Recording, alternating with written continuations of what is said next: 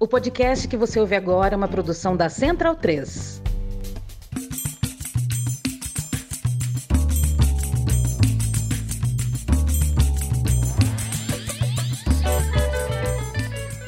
Sejam bem-vindos e bem-vindas a mais um episódio do Medicina Debate, seu podcast sobre medicina política e saúde traduzidas para o dia a dia. Estamos aqui no dia 30 de janeiro, no finalzinho desse primeiro mês do ano da esperança em nosso país, para continuar debatendo um tema fundamental que praticamente foi a tônica do que a gente discutiu nesses primeiros episódios do ano. A origem desse podcast, como quem acompanha a gente desde o início sabe, a gente começou discutindo mais médicos naquele momento que os cubanos, que a cooperação começou a deixar de existir no nosso país.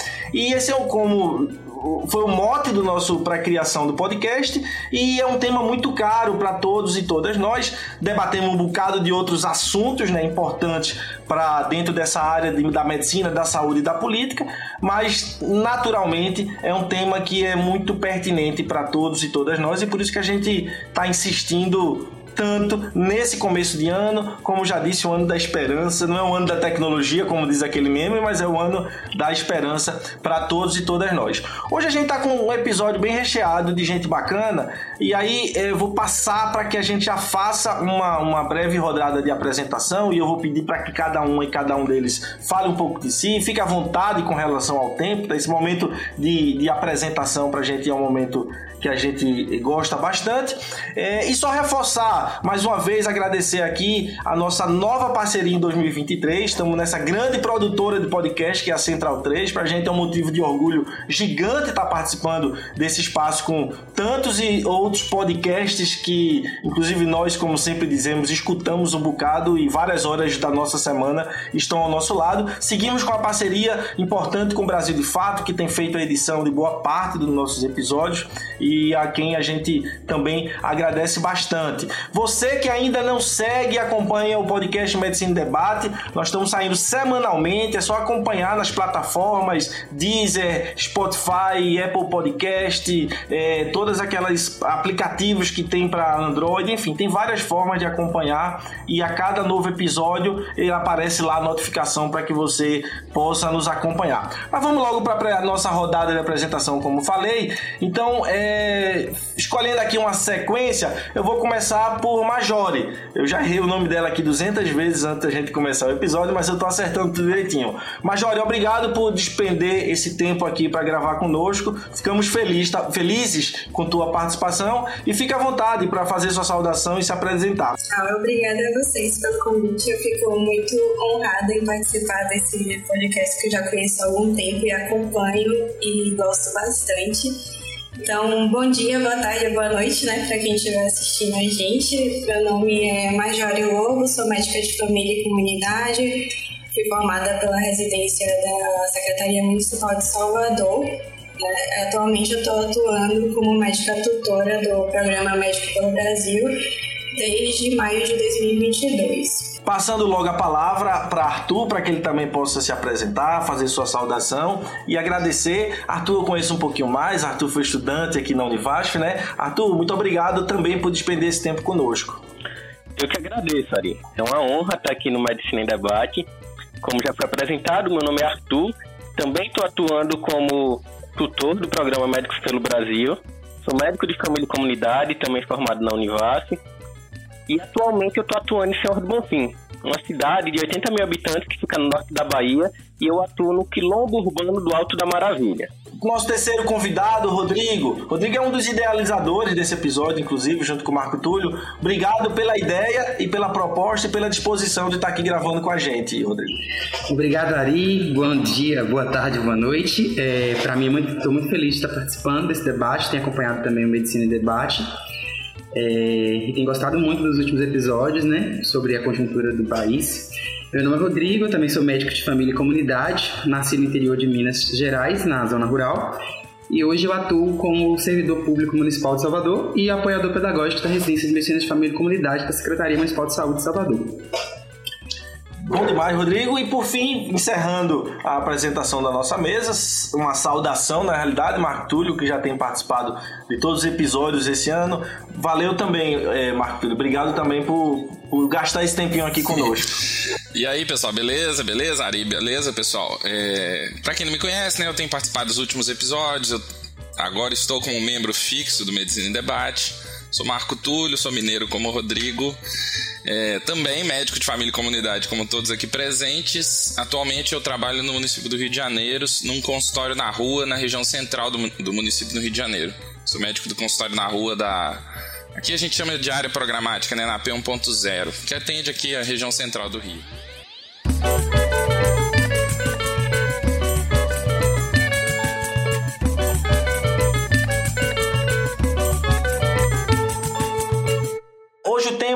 Já colocado e adiantado, nós vamos discutir o Médicos pelo Brasil. A gente já, já discutiu nos últimos episódios a partir da perspectiva de quem está na gestão, inclusive de quem está ocupando os novos postos de gestão. Quem porventura não tem escutado, por favor, vai escutar esses episódios que ficaram muito bons com o Nésio Fernandes, com o Felipe Proenço, que também não é a primeira vez que participou aqui. E hoje a gente vai discutir esse tema a partir de uma outra perspectiva. Uma perspectiva de quem está pensando, uma perspectiva, uma perspectiva de quem constrói também, mas essencialmente uma perspectiva de quem está inserido no programa. E nada melhor do que para a gente começar essa reflexão ouvindo aqui a Marjorie e o Arthur sobre a experiência deles como tutores. Né? Eles são tutores clínicos, eu acho que é esse o nome do Médicos pelo Brasil. Então eu queria que vocês falassem um pouquinho para a gente é, sobre essa experiência, como está sendo, os aspectos a serem considerados, para a gente dar continuidade. E aí eu vou te desafiar, Marjorie, já colocando na tua mão simplesmente esse papel, né, de fazer essa análise. Mas me fa fala um pouquinho para a gente, Marjorie, das da, da tuas impressões de quem está atuando no dia a dia como tutora do Médicos pelo Brasil. Eu acabei não falando na apresentação, mas eu estou atuando numa unidade de saúde família aqui de Salvador. Tá? Eu, o termo é esse mesmo, Ari, é, é tutor clínico, tutor médico. Né? Comecei a receber bolsistas em agosto de 2022. Né? Atualmente, eu tenho sobre a minha tutoria cerca de 10 médicos. Cinco aqui em Salvador e cinco, cinco do município de, de interior da Bahia. É, a, a gente faz parte né, do estágio clínico é, da tutoria. Né? Eles têm também um estágio que é mais acadêmico, no sentido de uma pós-graduação, que eles chamam também. E esse estágio clínico ele acontece uma vez a cada dois meses, mais ou menos. Isso vai variar muito de quantos é, bolsistas tem para cada tutor, com a duração de cerca de uma semana. Né? Nessa uma semana, o bolsista, o médico bolsista, ele vai até a unidade que o tutor atua, né? ele passa uma semana com esse tutor, é, passando por algumas práticas, vivenciando a realidade e vivenciando também a agenda, o fluxo é, da, da unidade do tutor, o processo de trabalho no qual o tutor está inserido é, é composto né, por algumas atividades formativas e avaliativas. Então, a gente tem algumas avaliações para ser realizadas né, durante essa semana de tutoria e também muitas atividades formativas, né, de acompanhamento de consulta, de discussão de casos, que não chegam a ter uma avaliação, né, uma pontuação em si, mas que também servem para acrescentar na formação desses bolsistas. É, eu consigo enxergar assim, muitos pontos né, positivos e pontos é, a, a, melhorar assim, nesse, nesse, nesse estágio. É, eu vejo como ponto positivo a possibilidade de conhecer outras realidades mesmo não só para os bolsistas que vêm até a nossa unidade, né, como também da gente conversando, trocando algumas ideias, discutindo casos, a gente possa também conhecer a realidade na qual os bolsistas estão inseridos e assim eles poderem se inspirar até para tentar espelhar algumas coisas interessantes que eles acabam acompanhando, né? Porém, é, é um pouco complicado, às vezes, a gente conseguir propor algumas medidas de intervenção, principalmente no quesito de melhorias, de é, de competências mesmo da medicina de família e comunidade, tendo em vista que a gente não acompanha esses bolsistas na realidade deles, né? A gente não acompanha esses bolsistas durante a rotina, eles inseridos é, na equipe de saúde deles, eles inseridos na, na comunidade, na relação médico com os pacientes deles. Então acaba que eles vêm, passam essa semana com a gente e voltam depois de dois, dois, três meses mais ou menos, e acabam também não criando muito vínculo com os nossos pacientes, né? Até porque eles não são nossos pacientes, né? Porque a gente tem essa atuação assistencial também. Então a gente é, hum. é, o médico de uma equipe, né? A gente tem todas as demandas de uma equipe, tem todas as responsabilidades né, de atuar na equipe de saúde da família, mas além disso a gente tem essa responsabilidade de estar tá, é, ajudando na formação de futuros né, possíveis médicos de família e comunidade. Só que tem essa, essa divergência que eu não sei se o Arthur consegue perceber também na realidade dele, né? Que é, eu sinto um pouco de falta nisso, né? De eu conseguir enxergar qual é a realidade dos médicos bolsistas, né? E também de como eu posso propor, assim, mudanças mais factíveis a partir do momento que eles estão inseridos na, na minha realidade, não no inverso, né? Valeu, Marjorie. Eu acho que tu explicou muito bem como funciona a tutoria clínica e vários desses pontos que tu trouxe eu concordo muito. E aí eu vou estar tá falando aqui um pouco de algumas dificuldades que eu tenho enfrentado para estar tá realizando a tutoria, que é principalmente nessa questão que tu falou. A gente que trabalha com a estratégia de saúde da família no Brasil, a gente vive uma sobrecarga de equipes muitas vezes com população maior do que a gente tem a capacidade de estar tá oferecendo os cuidados necessários. E aí, nesse contexto, a gente toma com a atividade da tutoria para estudantes, para bolsistas que vêm de territórios que a gente não conhece. E aí a gente fica com muita dificuldade, por exemplo, fazer intervenções, como o Marjorie falou, já que a gente não conhece, a gente não consegue estar perto da realidade desses bolsistas. Por exemplo, eu tenho um bolsista que a unidade dele ficou fechada no mês de dezembro porque a prefeitura queria economizar na folha de pagamento dos outros profissionais, ficou fechada por 30 dias. Aí me mostrando fotos da unidade de saúde da família dele, tinha é uma casa, a unidade de saúde da família, e aí muito suja, com presença de morcego, um local assim, totalmente insalubre para o exercício da medicina. E a gente fica meio perdido sem ter com quem reportar essas dificuldades. E aí eu pego o relato dele, mas ao mesmo tempo eu não visitei a unidade dele, porque a gente só recebe, a gente não vai até as unidades de saúde da família dos estudantes, e a gente fica sem ter muito o que fazer, porque a gente ainda não tem com, com a DAPS essa avaliação das unidades onde nós estamos inseridos para ver se são unidades que oferecem o básico para a gente desempenhar o trabalho, para funcionar as atividades de ensino. É, Nesse sentido, tem um problema de avaliação. Por exemplo, agora a gente está fechando o primeiro semestre das tutorias e a gente tem uma avaliação semestral. E eu vou ter muita dificuldade, pelo que eu olhei dessa avaliação, porque eu vou ter que dizer, por exemplo, como é o engajamento desse bolsista com a equipe, ele interage com a equipe de saúde da família dele para resolver os problemas comuns. Eu tenho que dizer se esse bolsista ele faz uma advocacia pelos usuários que são adscritos a ele, e eu não tenho como saber isso sem estar no território que ele trabalha.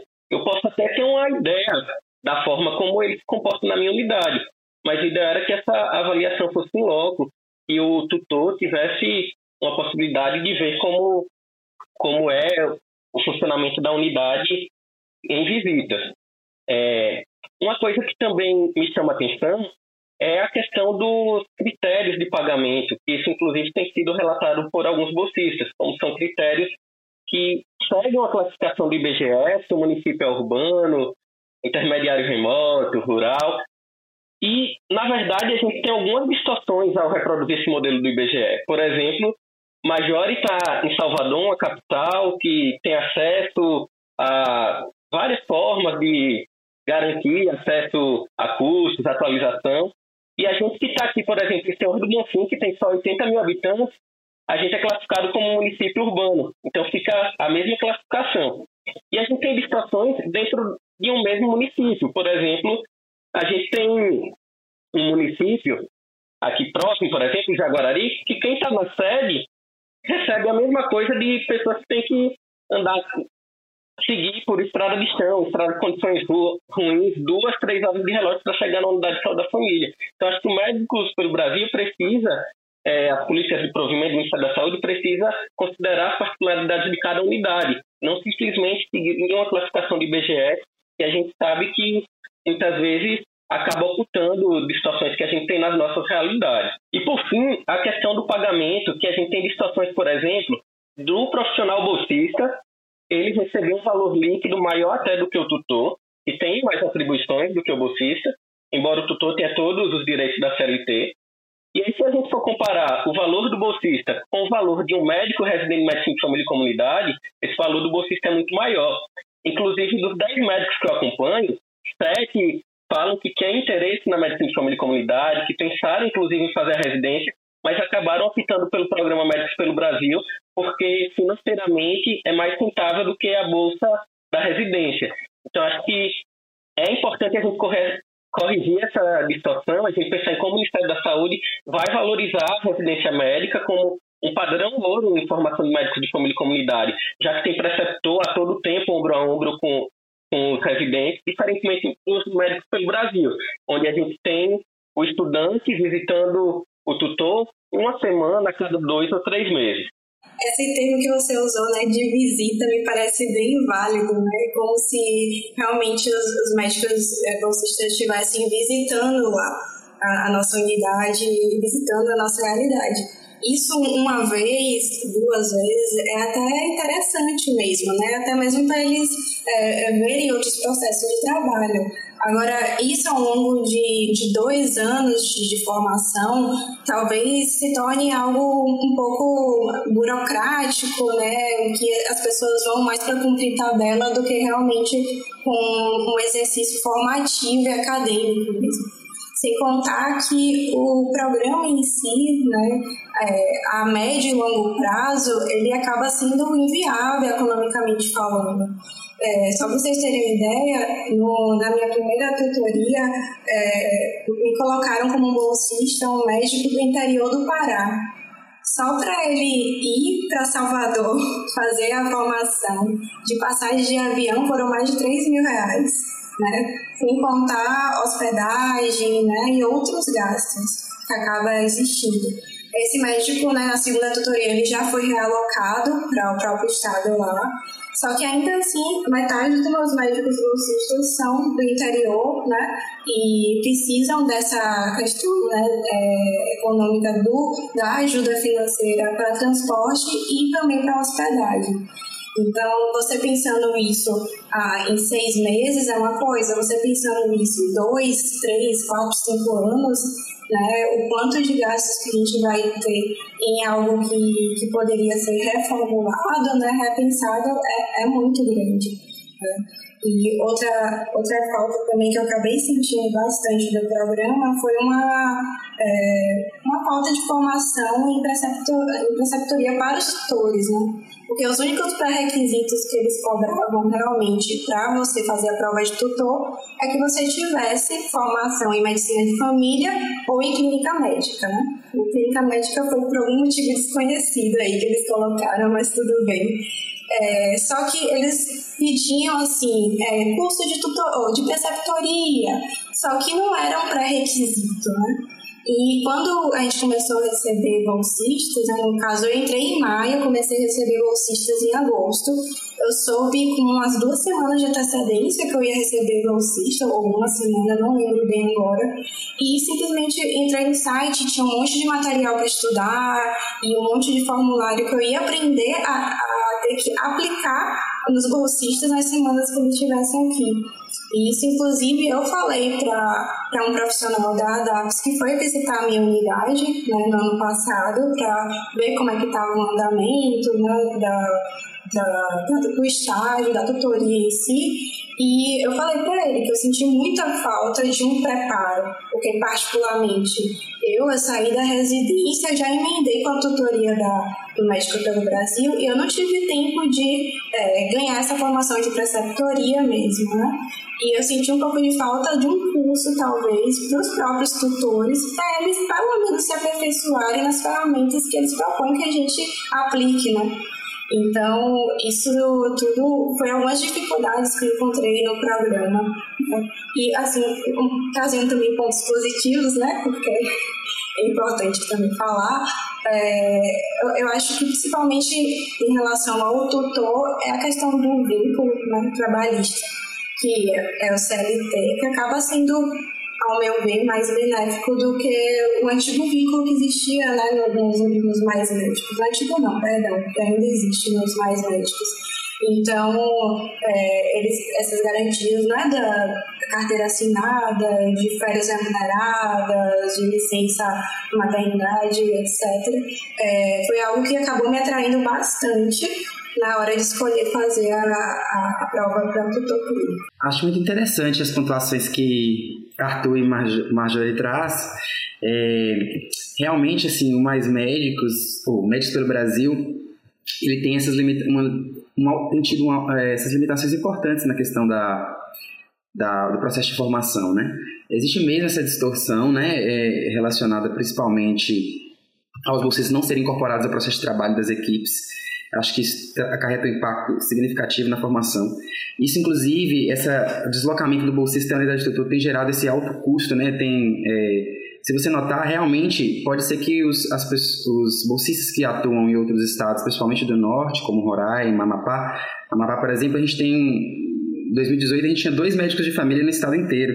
Então, é difícil realmente a gente pensar num modelo de, de formação para para essas pessoas. Mas, ao mesmo tempo, se é, deslocar um tutor ou deslocar 10 bolsistas, o custo se torna muito mais alto. Então, isso foi uma das distorções que não tem sido pensadas no programa. Então, uma questão importante também que não, no, município, por exemplo, aqui de Salvador, não teve um critério específico para alocação desses tutores nas unidades, então não foi escolhida uma unidade com uma característica melhor, não foi pensado onde esse bolsista poderia ser inserido. Então, todas essas dificuldades também impactam no processo de formação do bolsista e isso não foi pensado. Se a gente for avaliar, por exemplo, é, no próprio podcast né, que eu avaliei, o Proense pontua né, que o Tribunal de Contas fez uma avaliação do programa Médicos pelo Brasil e ela tem uma, um foco é, realmente nessa questão do médico de família, mas não traz o foco no usuário. Então, isso não foi pensado. Então, nesse relatório do TCU, inclusive, descreve várias vezes em que essa abordagem ao, ao usuário ela não foi pensada. Isso acabou, é, não foi feita essa avaliação de risco, essa avaliação de vulnerabilidade que Arthur traz. Então, realmente, essa distorção de eu alocar o, o médico apenas por o município urbano ele não consegue avaliar né, na, na descrição da, da, do completo de é, do perfil de vulnerabilidade. Então, na, na prática, é, no, no, campo macro, quando a gente for analisar agora, já passando para a análise mais macro do programa, a gente nota que, que os municípios mais vulneráveis, até mesmo nas áreas urbanas onde tem regiões que são mais vulneráveis, é, equipes estão deixando de ser assistidas, né? Então, quando a gente avalia, inclusive, comparando o quantitativo de uhum. médicos, né, que o programa ele conseguiu prover, tanto de bolsistas quanto de tutores, é, apesar de o tutor também acumular a função né, de assistência, porque na prática ele também tem feito essa função de provimento, é, é, a maior parte desse, desses municípios é, com esses perfis de vulnerabilidade, essas vagas elas não estão sendo preenchidas. Então, é mais um outro ponto que, que eu tenho notado assim, que, que é bastante relevante, né? mesmo quando a gente é, analisa o somatório de vagas dos programas, e isso não tem ocorrido, então eu acho que, que é uma, uma questão importante a se pensar. Então, deixa eu participar um pouquinho dessa, dessa conversa, que eu, inclusive, pensando né, no, no título que a gente tem para esse episódio, o que fazer com os médicos pelo Brasil? E é um pouco a questão que eu queria comentar, assim, né? Eu, eu tenho um certo lugar de fala para falar do Médicos pelo Brasil. Eu fiz a última prova aí do edital, fui até bem, estou esperando algumas convocações novas aí. Quem, quem sabe eu assumo. Estou falando isso, inclusive, porque o Médicos pelo Brasil, né? Comentando um pouco sobre a fala da Marjorie e do Arthur, assim, financeiramente, enquanto perspectiva de trabalho individual, ele é uma boa proposta para o trabalhador. Considerando nós como médico família, trabalhadores da atenção primária, do SUS, né, normalmente contratados pelo município, às vezes esse vínculo normalmente tem uma, um salário maior e te dá, às vezes, uma segurança maior do que trabalhar para algum município. Então, acaba que para o médico que opta por, por ingressar no programa pode ser uma boa opção. Porém, pensando o programa enquanto política pública, que aí é o que eu queria comentar, eu acho que ele tem enormes problemas, assim. E é isso que eu queria puxar agora da nossa conversa, assim, para a gente tentar direcionar um pouco essa discussão, assim, para o que fazer com isso, assim, considerando inclusive que, pelo que a gente viu das últimas entrevistas dos nossos convidados, do Proenço, do, do NES, não me parece que o Médicos pelo Brasil seja uma prioridade do, do governo agora. Me parece que o caminho seja retomar em outros patamares, com outra estrutura, né, com outras com algumas novidades, o Mais Médicos, com uma estratégia de provimento, assim, como uma estratégia prioritária de provimento do, do Ministério da Saúde. Né? Então, o Médicos pelo Brasil me parece que está numa situação de um pouco de limbo, assim, né? E o que, que a gente vai fazer com isso, assim, com essa estrutura que já foi formada, com esses médicos que já estão trabalhando, com esses bolsistas que estão contratados, com essa estrutura administrativa que é a DAPS? Que, que, que, para onde caminhar com isso? Assim, claro que eu imagino que o Ministério da Saúde está discutindo, mas eu acho que a gente podia dar alguns palpites em relação a isso, e é isso que eu quero fazer. Vou primeiro comentar algumas coisas, assim. A minha impressão é que o Médicos pelo Brasil tinha três propostas, né? A proposta, a grande proposta era substituir mais médicos como uma proposta melhor para os médicos e para o Brasil, assim, com três objetivos principais. Ter uma carreira para os médicos, que sempre foi uma pauta histórica do movimento médico, né, ser uma, um programa de formação massiva de médicos de família e ser um programa de provimento também, que conseguisse fixar médicos no interior. Na minha impressão, ele é péssimo nas três coisas. Assim. Ele até consegue ofertar uma carreira para os médicos, mas jamais ele vai ser capaz de generalizar essa carreira da forma como ele está estruturado. Né? Ele vai ser um programa que vai ficar limitado ali para os médicos que conseguirem ingressar nele, que se dispuserem a isso. Ele até pode ser que se construa com uma certa carreira atrativa, como eu já comentei. Com uma política de formação, é, eu acho que a, a, os relatos que a Marjorie que o Arthur traz mostram quanto essa formação é bastante insuficiente, limitada, assim, né, completamente desarticulada. E quanto ao programa de provimento, a gente sabe também que não foi capaz de ofertar médicos nas regiões de difícil provimento, assim, né? Pegando os números históricos do Mais Médicos, no auge do Mais Médicos em 2015, que chegou a ter 18 mil médicos, o Médicos pelo Brasil de longe consegue chegar a uma realidade como essa. Inclusive, grande parte dos médicos atualmente, né? É, vinculados de alguma forma a esses programas de provimento do Ministério da Saúde estão ainda vinculados ao Mais Médicos. Ele não faz provimento, ele não faz formação, e como carreira ele é muito limitado, assim, é um grupo muito pequeno, acho que atualmente temos em torno de 300 tutores no Brasil. Então é um programa muito ruim de maneira geral.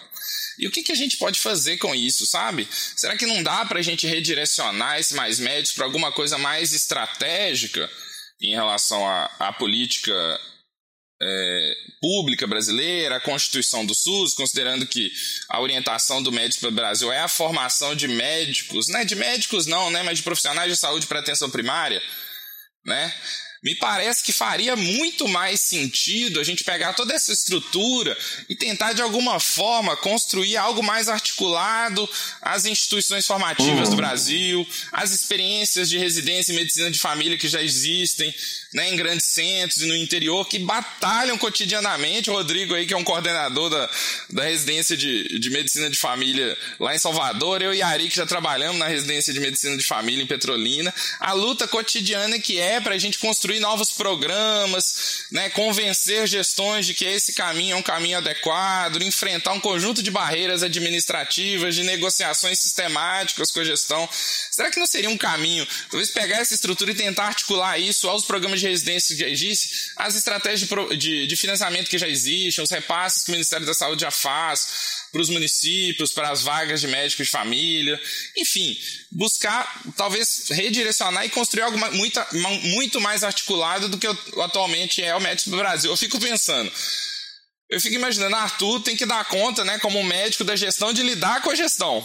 Né? Isso é uma questão de lidar com o dia a dia da gestão ali como médico da atenção primária, que a gente sabe que é um desafio que não é muito simples. Além disso, tem que receber 10 médicos ali no dia a dia dele, mudando a rotina de trabalho dele como um todo. Se ele se vincula ao programa de formação de tutoria online, mas acompanha mais 25 médicos. né? Enfim, fica um negócio que não vai funcionar assim, não vai dar certo. Por mais que sejam capacitados, por mais que você se dedique, não vai ser um negócio que vai funcionar. Não me parece que seja uma proposta de, de formação adequada para as necessidades dos médicos de família que a gente tem no Brasil, de medicina de família, de formação de médico de família que a gente tem para o Brasil. Só para finalizar minha fala, e aí eu queria ouvir vocês do que eu estou trazendo agora e problematizando, mas imagina só, em vez de Arthur ficar sozinho lá, recebendo médico dos interior da Bahia, completamente isolado, bom, fim é um polo regional, é, é um centro micro-regional, né, das micro-regiões que tem no estado da Bahia, bom, fim é uma delas. Se a gente tivesse uma residência de medicina de família ali em Bonfim, juntasse uns 4, 5 médicos ali, né, acho que a galera ia topar, porque aí vem Arthur, vem um outro cara que formou com ele, que fez residência junto com ele, e, e, e, e, constrói a residência junto. O Ministério da Saúde pede uma contrapartida do município para ofertar aqueles médicos. Já vem mais residente junto com ele. Poderia ir também para Jaguarari, para os municípios próximos ali. E se construir uma residência de medicina de família, né, que fosse entre os tutores ali, entre os médicos preceptores que estão naquele município que seria algo mais regionalizado, algo mais contextualizado, que, que faria com que preceptores e, e residentes estivessem mais próximos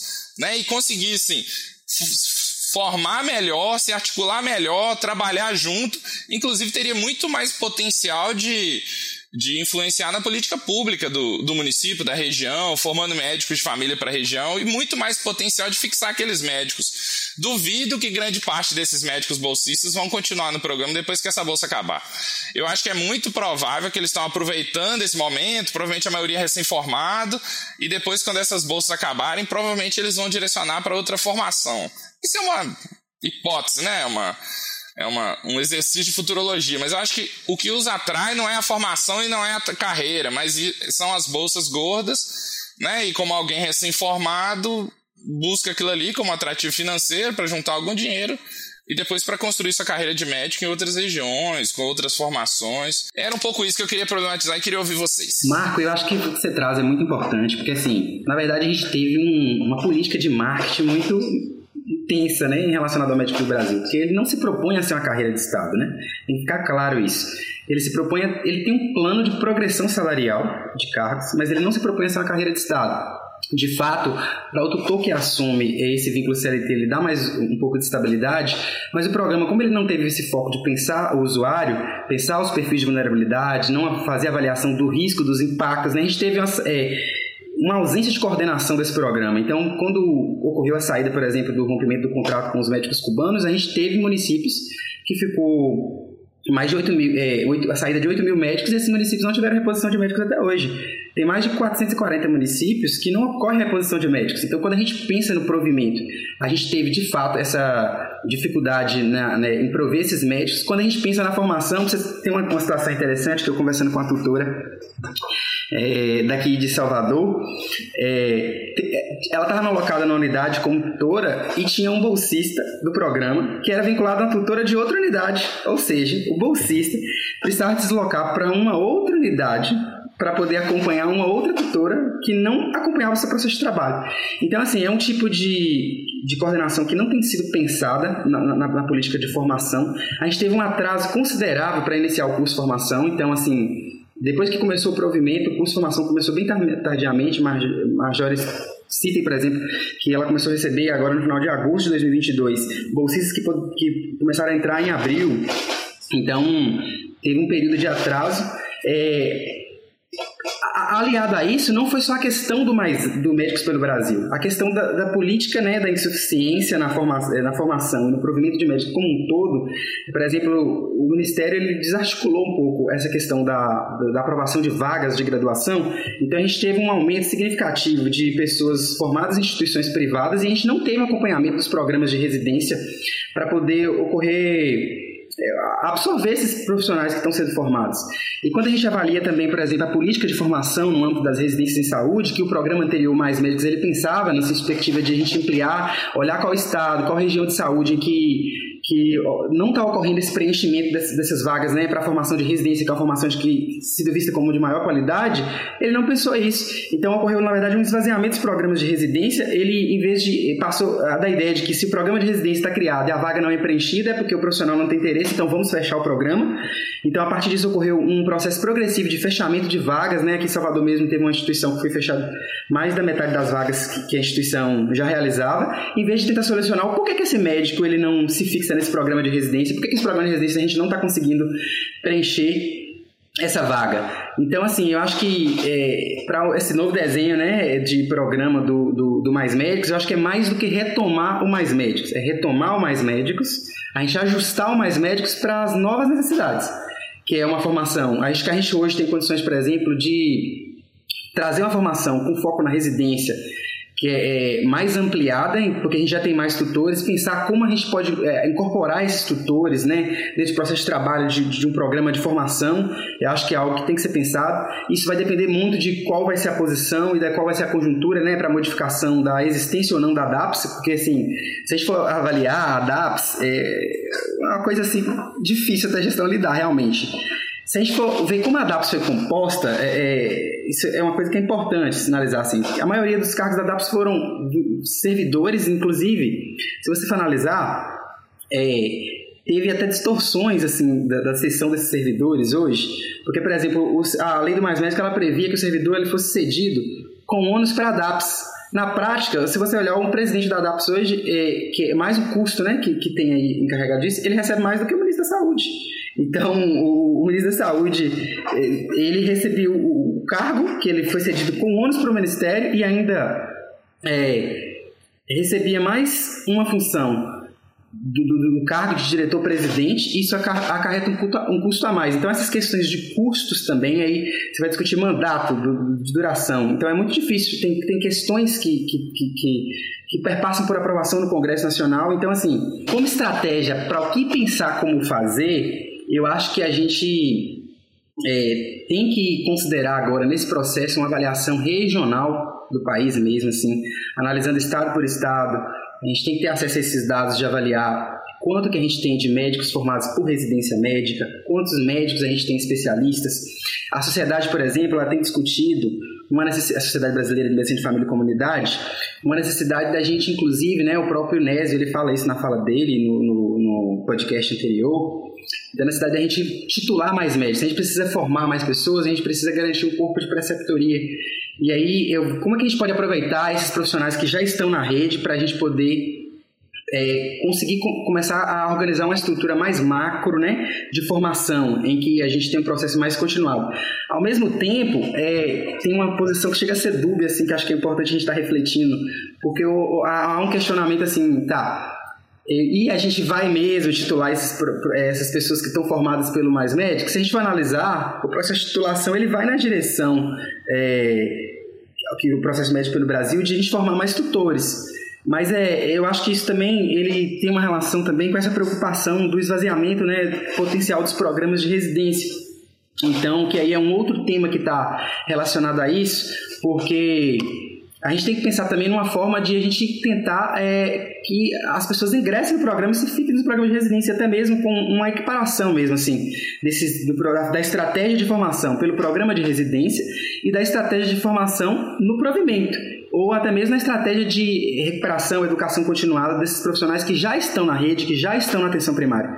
Então eu acho assim que, na verdade, o novo desenho que, que tem se pensado, né, que eu falo que é de, de reconstrução, de retomada, mas com reconstrução, a gente tem que estar tá associando várias estratégias. Eu acho que não tem uma estratégia única, entendeu? Acho que a gente precisa associar várias estratégias para a gente poder conseguir avançar por tudo isso que vocês falaram, né, a impressão muito que me dá é que o programa né, Médico pelo Brasil, ele acabou sendo criado um pouco no susto, assim, né, como uma resposta do governo federal para meio para que substituir né, o mais médicos, mas que devido ao retorno financeiro ele acabou atraindo muitos médicos que não tem perfil de, de médico de família, né? Que não tem perfil de atenção primária e que também não tem interesse em manter carreira, né? Após os dois anos de formação. E até para os próprios tutores né, médicos, é, a, a carga horária de trabalho, a sobrecarga de trabalho, né, das 40 horas assistenciais, juntas ainda com é, a parte acadêmica, que você tem que ajustar sua agenda, é, ajustar é, avaliações, né? Você tem que fazer, preencher fichas para depois colocar em site. Site esse que ainda nem foi lançado. Então a gente está com um bolinho de fichas avaliativas desde o início das tutorias que a gente ainda não conseguiu lançar notas porque o site que eles, né, que a DAPS prometeu ainda não foi concluído. Então, o trabalho que a gente vai ter posteriormente, né, de pegar todas as avaliações de 10 bolsistas e colocar em site, tudo isso dá muito mais do que 40 horas. Então, é algo que eu estou vendo muito, que são vários tutores é, desistindo mesmo, pedindo a demissão do programa para poder atuar em, em, outras frentes, né? Porque acaba sendo uma sobrecarga de trabalho bastante grande. E aí, como o Rodrigo tinha falado também, por exemplo, aqui em Salvador, né, quando os tutores foram admitidos, não foi pensado nenhum tipo de estratégia de alocação desses tutores. Né? Eu lembro de chegar na secretaria me darem uma lista e falar: essas são as unidades, escolha para onde você quer ir. Então, assim, é tudo feito muito às pressas, tudo feito como se fosse um susto mesmo. E isso proporcionou, assim, é, várias questões bem inequívocas, né? Por exemplo, com o fato de eu ter ido para uma unidade que é uma unidade com infraestrutura antiga em que eu não tenho espaço para receber meus bolsistas. Eu tenho apenas uma sala em que eu tenho que atender, eu tenho que é, estar praticando a parte formativa, eu tenho que estar recebendo a bolsista, eu ainda recebo interno de uma faculdade também. Então, é algo que é praticamente inviável, assim, de lidar, né, a longo prazo. A gente está é, caminhando, é, fazendo o nosso melhor, com certeza acho que o Arthur vai concordar comigo, mas que é muito cansativo, é muito exaustivo no dia a dia, sim. Madre Terra, nossa esperança, onde a vida dá seus frutos, o teu filho vem cantar ter o sonho por inteiro, ser sem terra, ser guerreiro, com a missão de semear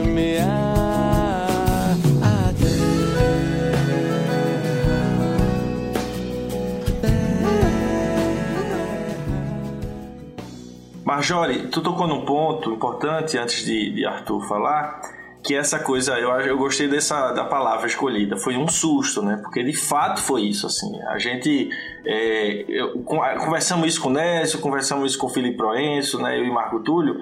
É, a forma como se deu ficou claro. Primeiro que ao longo o governo estava passando e estava muito evidente que tinha sido uma palavra que se costuma usar nessas situações, né? Um grande estelionato eleitoral, no sentido de que prometeram a categoria médica, as entidades médicas, um projeto e entregaram outra coisa. Né? Entregaram outra coisa. Eu sempre cito esse fato e citei nesses episódios, né? Que era uma promessa gigantesca e quando ia para o papel, eu até comentei no episódio anterior, não vou repetir, Martúlio, Martúlio já escutou essa história várias vezes, né? mas no debate que eu participei com a Capitã Cloroquina, ainda em 2020, eu acho, eu falando, ó, não, as contas não batem, não vai dar certo não o que vocês estão prometendo, e de fato não deu. Aí em cima da hora, agora no último ano, veio desse jeito, uma bagunça da miséria, como a gente pôde acompanhar, né? Então é, a gente espera e torce por isso, né? Além dos ajustes, eu, e aí só para reforçar o que eu tenho escutado de vocês, porque essa experiência que Major e Arthur estão trazendo e as propostas que Rodrigo e Marco Túlio estão trazendo, eu não estou sentindo nem necessidade de reforçar de tão, tão interessante que eu estou achando. É isso, o Nésio já tinha anunciado aqui, antes mesmo de tomar posse como secretário, o programa é, é, não, não, dá para jogar o bebê com a água, como é a expressão, jogar o bebê com a água suja, a bacia, tudo logo fora, né? Dá para fazer ajuste e dentro do que e o Proenço trouxe muito isso e Rodrigo reforçou aqui, né? Dentro de outras estratégias, dentro de outras ações articuladas, a gente constrói, consegue fazer dar conta, porque de fato não dá para pensar um, um país com a diversidade como o Brasil, territorial, populacional, social, a gente ter uma única estratégia de provimento dando conta de tudo. De fato, isso não é uma coisa muito viável. Então dá para a gente ter ajustes e melhorias. E aí, se a gente entra nesses pontos que vocês estão trazendo, aí é para decolar, né? Associando isso a um projeto que, como o Rodrigo trouxe bem para finalizar, eles estão prometendo até hoje, até, até o final do governo, eles prometeram, botaram isso na, na, na, no edital, prometendo essa titulação, mas a legislação não permite absolutamente nada disso, da forma como eles colocaram. Então, como é que vai se dar esse processo, sabendo a gente também que precisamos formar milhares e milhares de médicas e médicos de família e comunidade né, para dar conta da realidade do nosso país. Eu acho que, como tu traz, a gente precisa de várias ações de provimento e, nesse sentido, já vou trazendo aqui algumas proposições. É, eu acho assim que o que é primordial para a gente, que é médico de família e comunidade, qualidade atuando nos SUS, na nossa atenção primária, é o fortalecimento das residências, talvez equiparar o valor da bolsa de residência com as bolsas do programa.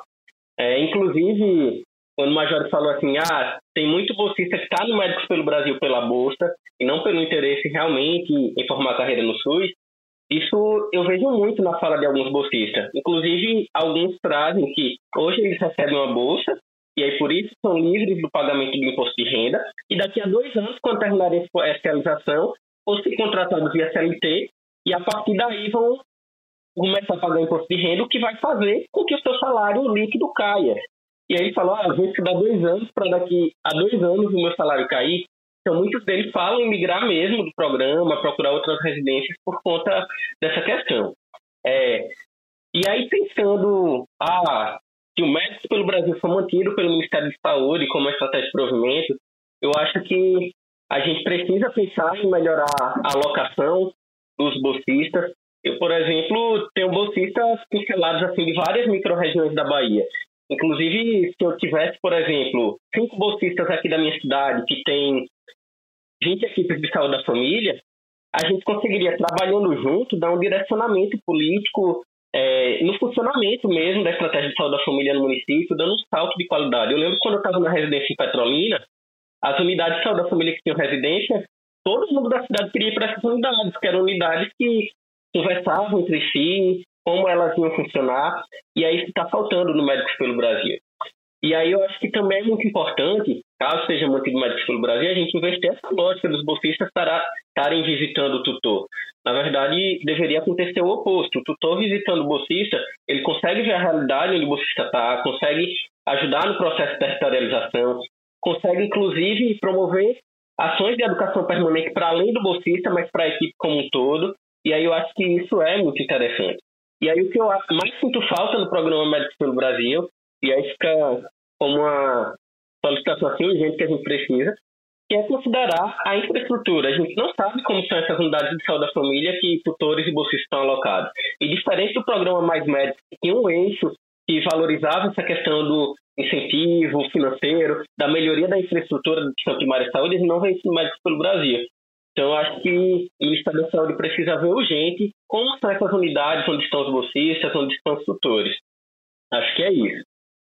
Então, gente, pensando nessas estratégias que a gente pode avançar mais nessa retomada do, do, do, do mais médicos, né, com, re, re, é, com a modificação do programa, acho que um dos primeiros pontos é que a gente precisa mudar a comunicação do programa, né? A gente precisa desconstruir o que foi divulgado de fake news relacionados ao médicos pelo Brasil, até para a gente poder estar fazendo esse debate com a própria categoria médica, porque possivelmente né, nessa retomada dos princípios fundamentais do Mais Médicos, sobretudo no reforço do, da, do, processo de formação, né, que foi descaracterizado a partir do governo Temer, a gente tinha previsto um processo né, de ampliação, de universalização dos programas de residência, de ampliação progressiva da residência de e comunidade, isso foi desconstruído, a gente precisa retomar isso.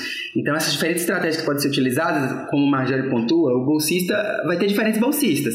Vai ter um bolsista que enxerga o programa apenas como um trabalho, então ele vai querer trabalhar na atenção primária, ele vai ter essa necessidade de trabalhar na atenção primária mas ele não vai querer fazer um curso de formação de 20 horas semanais a mais e trabalhar 60 horas na semana. Já vai ter um bolsista que ele quer um, trabalhar mais na lógica da residência, qualificar, aprofundar mais. Então a gente já tem que incorporar esse bolsista também. Então, assim, a gente tem que pensar na lógica do provimento também para garantir é, esses municípios indígenas, os municípios que têm um perfil de vulnerabilidade extrema, que estão sem médicos, até mesmo com a contratação de médicos é, formados no exterior, a revalidação de, de, rediscutir essa questão da revalidação dos diplomas, né, como a gente pode retomar na ZEN, né, que é a avaliação nacional seriada, garantir que o processo de revalida consiga inserir é, pessoas que já estão no nosso país e que podem estar atuando nessas regiões que não que estão sem médicos, né, que o usuário ele continua desassistido, então na estratégia de provimento eu pensaria nisso. Na estratégia de formação eu acho que é o que a gente tem mais de diverso que a gente pode adotar. A gente pode adotar uma formação continuada dos profissionais que estão é, na, na, rede, né, a partir de uma formação conjunta orientada pelos princípios da medicina de família para a gente titular mais pessoas. A gente pode pensar em reorganizar esse programa para montar um grande programa de formação é, de mesmo na lógica semelhante ao que a residência se propõe a fazer, e a gente pode fortalecer os programas de residência, fortalecendo as escolas de saúde, fortalecendo a, a, a, os programas que já existem, que têm uma qualidade melhor, garantindo aporte pedagógico para os programas que não conseguem fazer esse aporte, que não conseguem fazer as aulas noturnas, que não conseguem estar é, tá discutindo sobre o processo de trabalho, estar tá discutindo sobre os temas comuns que estão previstos na matriz de competência da MFC. Então a gente pode ofertar um curso de formação nacional em parceria com esses programas, né, para a gente poder garantir. A gente tem que pensar tanto os programas, não só o provimento, mas tanto os programas de residência numa lógica regional. É, não, a gente tem dois estados hoje, Amapá, Roraima, que não tem programas ativos, né? O Amapá não tem programa de residência de família e comunidade. E assim, a gente precisa pensar isso. E tem outros estados que têm uma quantidade muito pequena ainda, aquém das necessidades que a gente pensa em formar médicos de família e comunidade. Então a gente precisa ampliar essa estratégia de formação da residência também. É, e é, fazendo isso de uma forma coordenada, de forma que todas essas ações elas levem para a gente conseguir atingir o foco principal, que é a gente aumentar a, a, cobertura da estratégia de saúde da família com médicos de família e comunidade. A gente também precisa de um outro ponto importante, que é inserir as residências multiprofissionais com foco na saúde da família, né? A, enfermagem, a odontologia. Como é que a gente pode fazer isso de forma articulada para também ampliar esses programas de residência de forma articulada com a residência de medicina de família e comunidade? Como é que a gente pode fazer isso de forma, é, inclusive, ampliar a formação de pessoas voltadas para a gestão do SUS, né? Aqui no ISC, por exemplo, tem a iniciativa das residências de planejamento e gestão. Eu acho que não só com foco na saúde da família, a gente precisa fortalecer essa gestão do sistema. Então, eu acho que o Mais Médico ele pode ampliar o escopo para essa atuação também, de, de a gente fortalecer a gestão do SUS, fortalecer a, a gestão das regiões de saúde. Então, eu acho que, enfim, são um conjunto de estratégias articuladas que a gente pode avançar. Olha só, retomando um pouco do que eu já disse na minha outra fala e dialogando com o que o Rodrigo trouxe agora, eu queria tentar fazer uma síntese assim do que eu, do que eu comentei anteriormente, assim. É até, a gente até se confunde nos termos, né? Assim, porque existe o mais médicos e existe o médico pelo Brasil. Tem hora que a gente fala mais médicos, querendo falar médico pelo Brasil, tem hora que a gente fala médico pelo Brasil, querendo falar mais médicos. Acaba que as políticas elas se sobrepuseram, né? né? Isso mostra ó, nitidamente que o programa Médicos pelo Brasil foi incapaz de construir uma proposta que substitua o programa Mais Médicos, principalmente na questão do provimento. E eu acho que é essa que é a função do Mais Médicos, é a função do provimento né? É conseguir garantir médicos em áreas de difícil provimento. Né, a realidade que a gente está vivenciando agora nas últimas semanas dos, Yanomami mostra nitidamente isso, assim, de que não é possível, não consegue, assim, se a gente não tiver uma estratégia, inclusive com com médicos brasileiros formados no exterior que ainda não revalidaram e quem sabe até se precisar de, de parcerias internacionais para que médicos de outros países possam é, atuar nessas regiões onde os médicos brasileiros não se dispõem a atuar, porque são regiões muito difíceis, muito distantes da sua, dos grandes centros, né? Eu acho que deve ser a proposta. E o programa Médicos pelo Brasil, para mim, deve ser um grande programa de formação de residências de medicina medicina de família e residências multiprofissionais. Na, com foco na atenção primária, na gestão do SUS, sabe? Talvez incorporando outros programas de residência, da atenção psicossocial, mas um grande programa com foco na formação de residências, que seja regionalizado, né? E que seja articulado com, com alguns municípios e com algumas regiões de saúde, com foco prioritário na interiorização dos programas de residência. Né? Não é possível, é muito desafiador a gente construir programas novos no interior, ainda mais com esse conjunto de outras políticas de provimento que existem, porque tem um monte de questões que se sobrepõem. Primeiro, uma questão financeira: por que, que o residente vai fazer isso se ele tem perspectiva? perspectivas financeiras muito melhores com outras iniciativas, com mais médicos, com médicos pelo Brasil. Dificilmente ele vai assumir, de, é, vai fazer programa de residência, a não ser que seja uma figura muito identificada com a, com a medicina de família e que busca a, na, na, residência uma formação mais qualificada para né, se satisfazer enquanto, enquanto uma carreira médica. Assim. Mas se ele tiver um foco mais, mais buscando estritamente uma carreira profissional, não me parece que seja atrativo fazer residência de medicina de família atualmente no Brasil. Brasil, com raras exceções. Eu não conheço muita realidade de Salvador, talvez Salvador seja uma realidade assim, onde a bolsa seja um pouquinho mais atrativa. Eu trabalhei no programa de residência aqui no município do Rio de Janeiro, é super atrativa, a galera super topa fazer o programa de residência, porque a bolsa é atrativa, ela se assemelha a mais médicos, e depois que você se forma, você consegue né, ter uma progressão salarial na rede municipal, com, com uma ascensão né, por ter a, a especialidade de, de, medicina de família e comunidade, você ganha 20% a mais no seu salário, então se, acaba se tornando uma carreira possível, então as pessoas acabam fazendo o programa. Inclusive, por ter essa, essa atratividade financeira, a residência de medicina de família e comunidade aqui do município do Rio de Janeiro atrai gente do Brasil todo. Só da unidade que eu trabalhava, que era a unidade das maiores aqui do município de, do Rio de Janeiro, tinha 11 estados, outro dia a gente estava contando.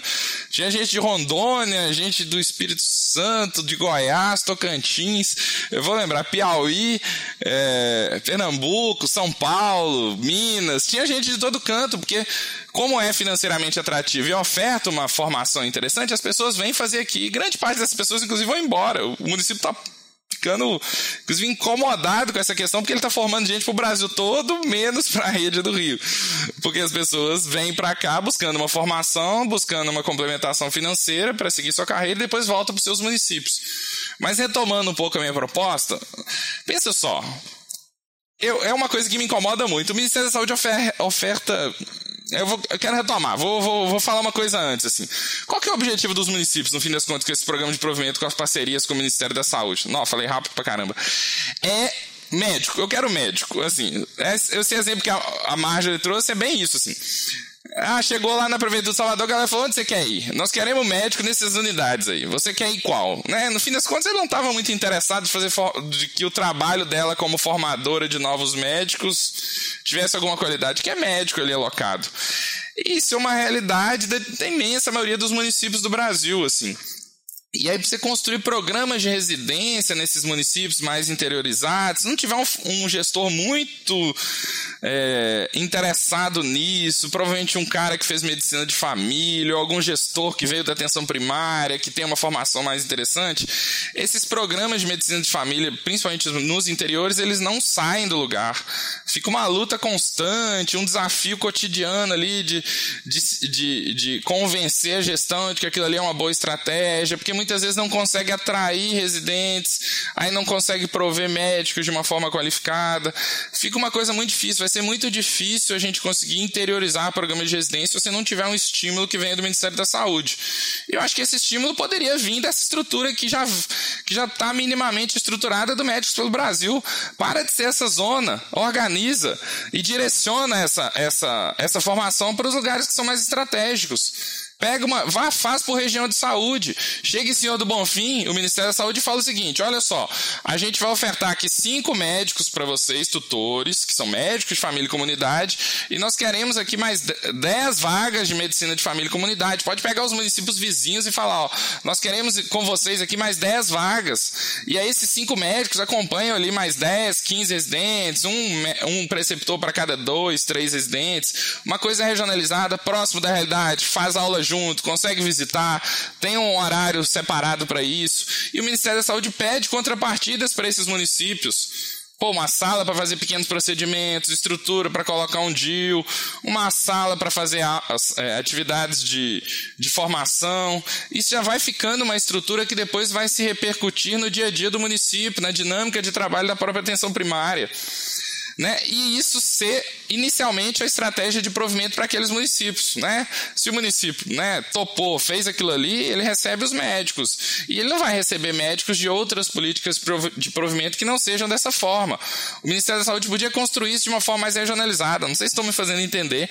Se podia construir isso com outras, com parceria com outras residências de saúde, estimular que se formem residências multiprofissionais de enfermagem, das categorias do NASF, residências em medicina preventiva preventivo social, residências né, em saúde coletiva, que poderiam formar gestores.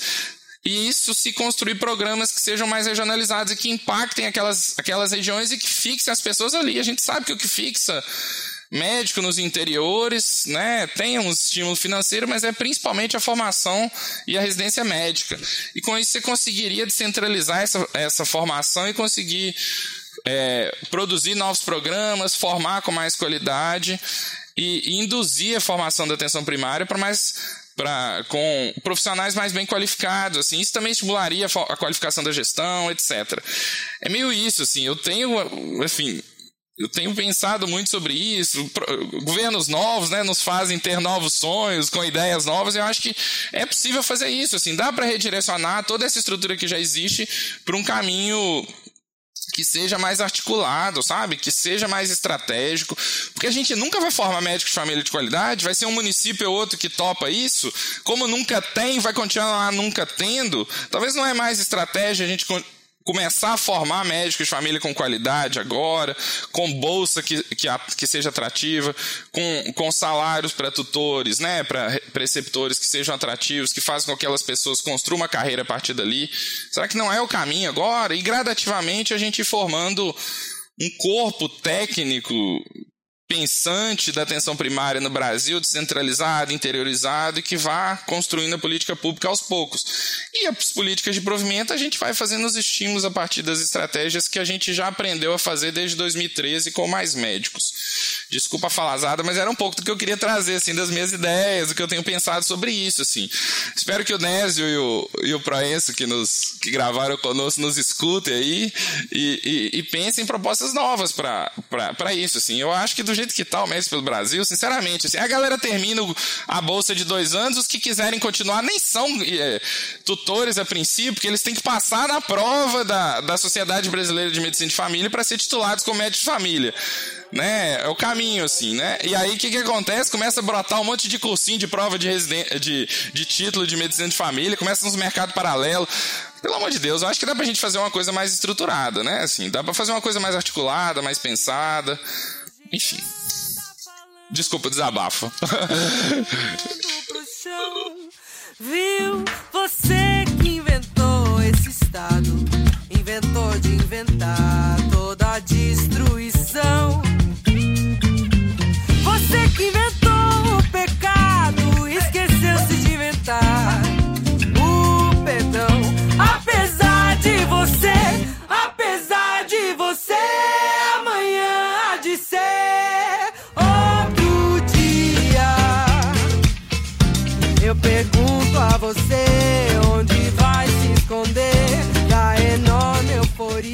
Não, acho que foi muito interessante porque a gente partiu de elementos da realidade, de quem está vivendo isso no dia a dia e reflexões a partir do que a gente viveu com, com o próprio Mais Médicos, o Médicos pelo Brasil.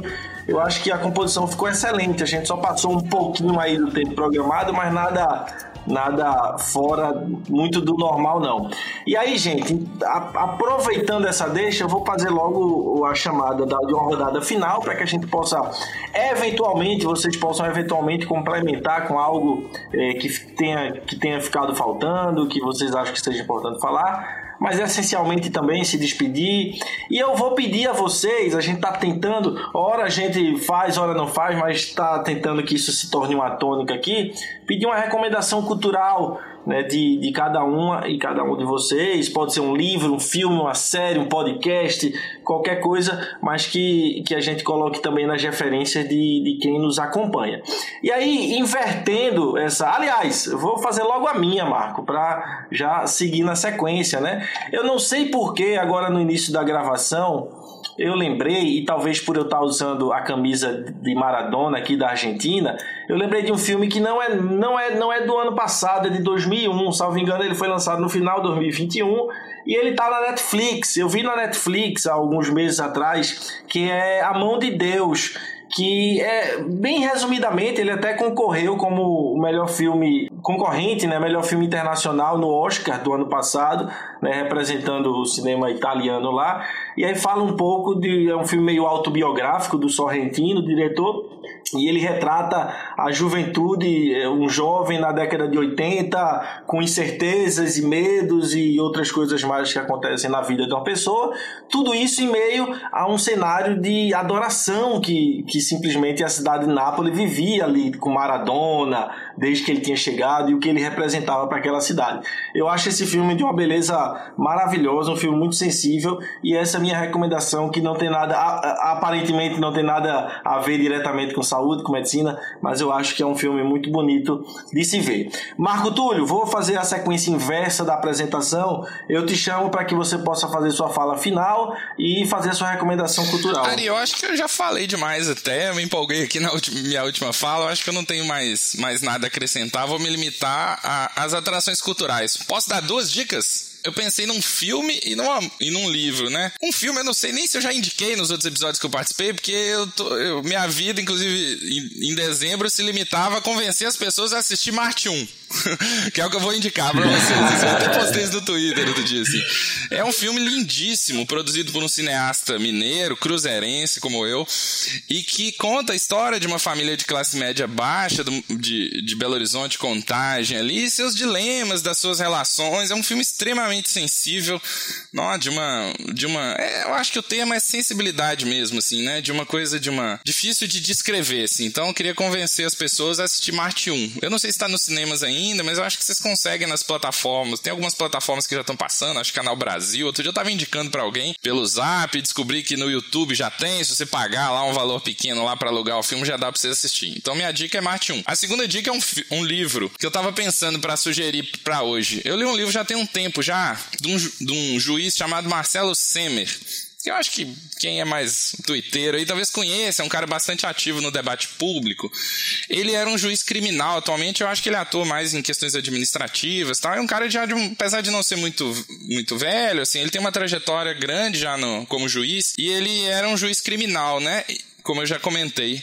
E ele fez um livro chamado Entre Salas e Celas, que é são relatos da, das vivências dele como um juiz criminal, das, das questões do cotidiano, das histórias que ele escutou enquanto juiz ali. É um livro, né, são textos curtos, né, com várias histórias ali sobre as suas vivências enquanto juiz criminal. Eu acho um bom livro para formação, inclusive, de médico de família, porque traz uma narrativa, um olhar de alguém que está num lugar ali, inclusive de poder, e olha para aqueles contextos ali extremamente complexos e com uma sensibilidade muito grande. É um livro muito bonito, chamado Entre Salas e Celas, do Marcelo Semer. Eu acho que é isso, cara. Muito obrigado para todo mundo. Foi um ótimo debate. Fiquei muito satisfeito por poder discutir esse tema e acho que temos muito a construir aí nos próximos anos e eu acho que precisamos fazer mais debates como esse, assim, porque eu acho que tem muita coisa que a gente vai precisar redirecionar, que a gente vai precisar reconstruir. E tem muita coisa nova que a gente ainda precisa fazer. Eu acho que refletir sobre os caminhos, né, da formação da, dos médicos de família e dos profissionais de saúde da atenção primária em geral é uma delas. Bom demais, Marco Túlio, passar logo para Rodrigo.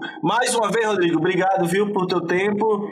Pode fazer as suas considerações finais e a recomendação de hoje. É, certo, pessoal, eu gostei muito de ter participado. Eu que tenho mais habilidades com escritas assim, e quase nunca participo de, de podcast ou aulas gravadas, então para mim foi um certo desafio estar aqui com vocês, então realmente gostei muito do convite. É, eu acho assim que sobre o programa, a, a única questão que eu tenho de conclusão assim é que a gente já tem muito de legislação produzida, já tem muita coisa que a gente pode retomar de forma imediata. Então eu acho que é aproveitar mesmo, a gente saber aproveitar todos os dispositivos que já existem, né? não só do médicos, do Mais Médicos, mas também de outras iniciativas que já existiram posteriormente no âmbito da formação e no âmbito do provimento. Então a gente tentar estruturar isso de forma coordenada para a gente conseguir avançar e implementar mais e reconstruir mais esse programa.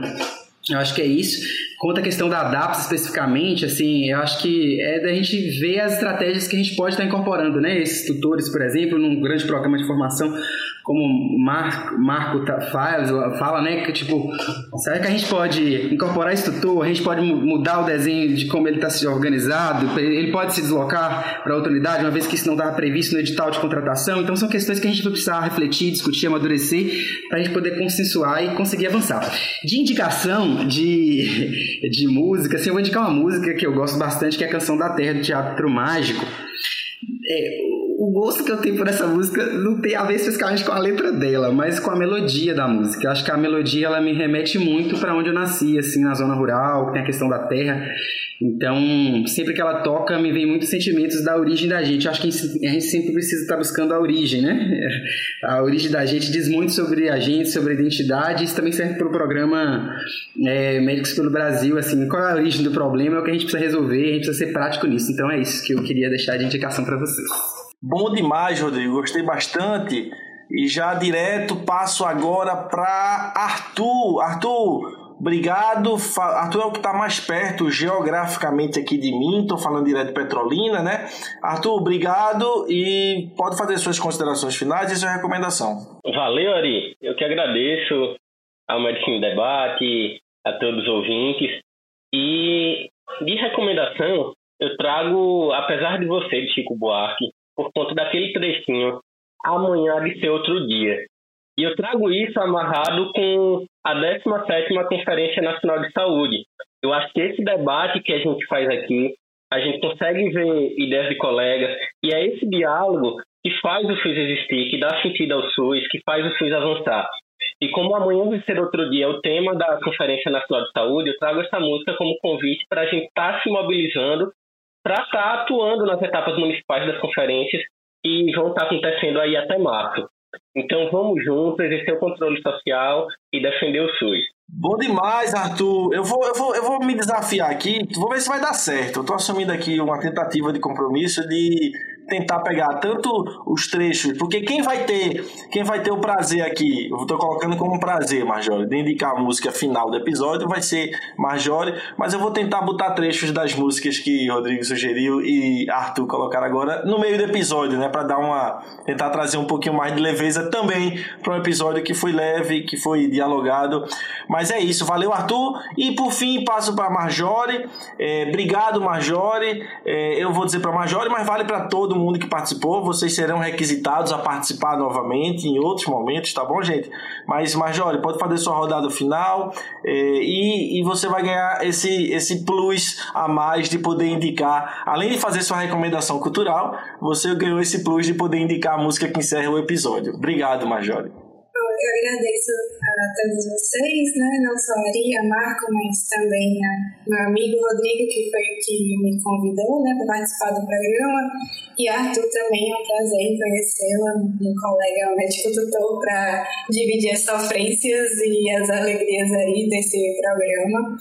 É, eu queria realmente agradecer muito, né? E também recomendar inicialmente um livro de uma profissional que eu simplesmente acho sensacional, né? É uma médica que hoje atualmente eu considero uma das melhores médicas do Brasil, que é Ana Cláudia Quintana Arantes. Provavelmente algum de vocês deve conhecer, uma médica paliativista e o livro dela, Histórias Lindas de Morrer, que eu finalizei no, no ano novo de ler, é simplesmente sensacional, não só para quem é médico, independente da área, é, mas também para outras pessoas de outras profissões.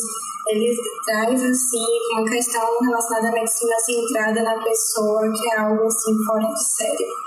Né? Então, é, fica aí uma dica de cultural E como esse plus, essa honra que me deram de escolher a música, eu até fiquei tentada a deixar a música de Arthur, que realmente foi muito boa. para finalizar o programa, mas eu trouxe uma que é de um grupo musical aqui de Salvador chamado Sertaniga né? E uma das músicas deles, né, do álbum Gratia, que também se chama Gratia, que fala muito é, sobre como é ser nordestino e sertanejo né, nesse, nesse Brasil aí que é tão diversificado e tão grande, né? Então fica aí essa minha dica. Muito obrigada mais uma vez. Bom demais. É, eu sempre digo, viu, que uma das melhores coisas de, de fazer podcast, além desses debates, de poder aprender um bocado, é poder fazer amizades e conhecer pessoas tão, tão interessantes. Espero que a gente possa manter esse contato aí em diante. Então é com, é com esse recado, com esse contexto que, que Marjorie traz pra gente que encerramos o nosso episódio, mais um episódio do Medicina Debate. Não sem antes deixar um grande abraço pro Everson Pereira. O Everson Pereira é um amigo nosso do Twitter, um acadêmico, discute saúde, discute antropologia e apesar da gente já dialogar um tempo aí, recentemente ele tem dito que está maratonando o Medicina Debate, que não tinha escutado com afinco e todo dia praticamente ele diz que tem escutado um episódio dos antigos e sempre comentando. Então deixo aqui um sigam ele lá no Twitter também e deixo aqui um abraço forte da equipe do podcast para ele. É isso então, um forte abraço a todos e a todas que nos escutaram até aqui e até breve, gente. Tchau.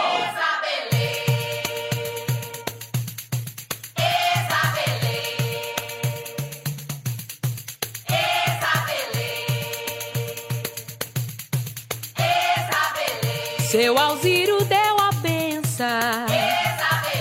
Andorinha bateu asa. Santo Reis pede licença pra riar na sua casa.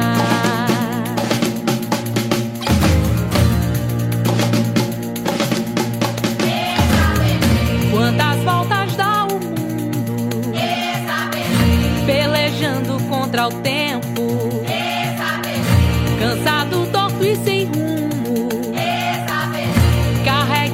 Firmamento. Abre a sala, senhora. Chega o povo de lá, que não cansa e nem chora. Se a farinha faltar, desde antes do mundo, quem precisa de fogo, muito tem pra cantar. Faz o som do trovão, os pretos pra rodar, pra abençoar o chão. Ódios que vem pisar, essa aflição. Ouve o sol amanhã, tá no mesmo lugar.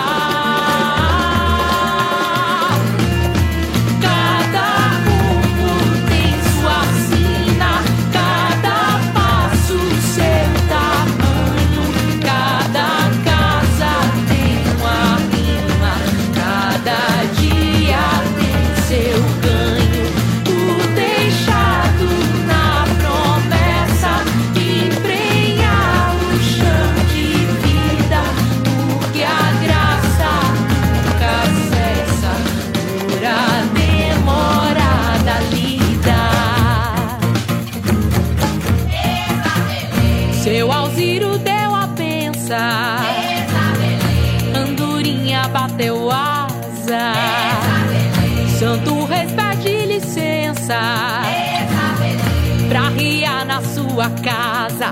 Abre a sala, senhora. Chegou o povo de lá. Que não canse nem chora. Se a farinha faltar, desde antes do mundo. Quem precisa de povo, muito tem pra cantar.